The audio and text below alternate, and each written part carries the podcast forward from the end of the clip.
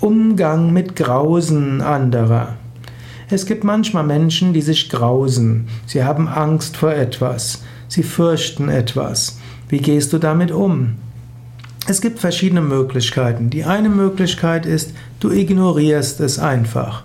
Du musst nicht jedem Menschen raten, du musst nicht der Persönlichkeitstrainer aller sein. Manchmal geht man einfach voran und weiß, Leben hilft Menschen. Zweite Möglichkeit ist, gib dem Menschen eine gewisse Sicherheit. Zeige ihm oder ihr, dass du Selbstbewusstsein hast. Eventuell übernimm eine Führungsrolle. Manchmal brauchen Menschen jemand, an den sie sich anlehnen können. Dritte Möglichkeit, höre dem Menschen zu.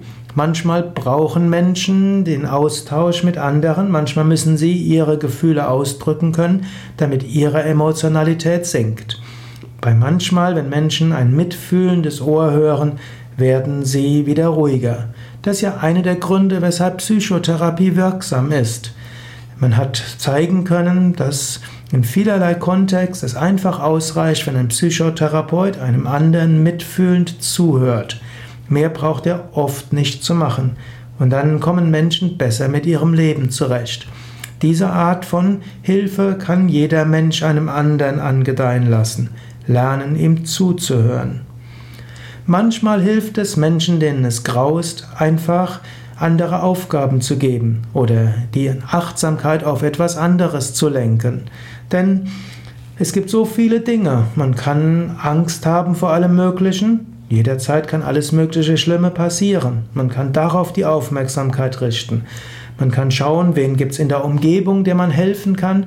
Man kann überlegen, welche Aufgaben sind sind anzugehen. Man kann überlegen, was könnte gut gehen, wenn man was macht. Und so könntest du auch einem anderen Menschen helfen, an etwas anderes zu denken als das Thema seines Grausens.